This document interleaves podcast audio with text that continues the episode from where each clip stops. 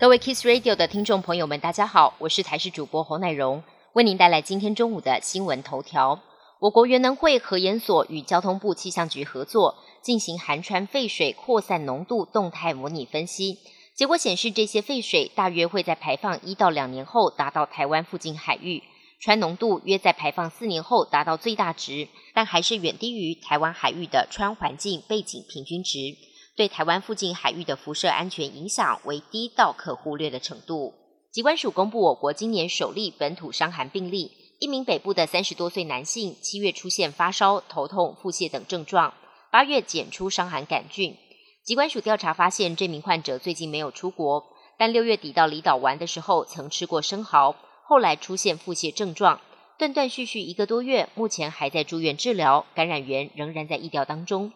最新的预报资料显示，吕宋岛东北方海面的热带低压，明天早上将发展成第九号台风苏拉。这个热带系统在吕宋岛东北方海面滞留打转五天之后，扑向台湾。美国模拟速度稍慢，但也在台湾门口。以目前的资料而言，其威胁已不可小觑。至于另外一个热带系统在关岛附近发展，八天后两个模式的模拟位置有一些差距。而且都跟台湾有一大段距离，应该是没有影响。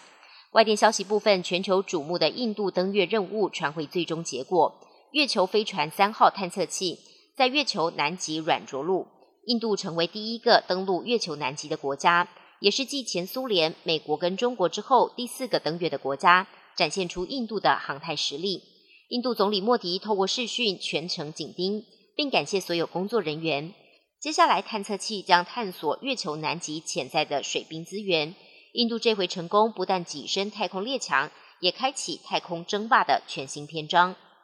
北韩声称，二十四号清晨发射了一枚间谍卫星，但以失败收场。北韩官媒指出，这枚卫星是从西海卫星发射场升空，但最终没能发射成功。日本方面高度戒备，防卫省指出，北韩疑似发射弹道飞弹。由于路径飞越日本上空，日本还一度对冲绳发布避难警报，所幸残骸落在黄海、东海以及太平洋，并未落入日本海域或专属经济海域。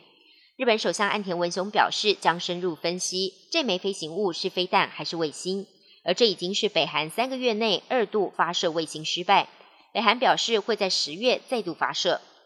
华格纳佣兵集团首脑普里格金二十三号坠机身亡。普里格金的私人飞机从莫斯科飞往圣彼得堡，中途失事坠机，机上十人全数罹难。俄国官方跟华格纳集团都证实，普里格金当时仍旧在飞机上，并且在空难中死亡。普里格金六月曾发动叛变，企图挥军莫斯科，最后放弃并继续效忠俄国总统普廷。不料相隔两个月，普里格金死于空难，究竟是人为还是意外，引发外界揣测。本节新闻由台视新闻制作，感谢您的收听。更多内容请锁定台视各界新闻与台视新闻 YouTube 频道。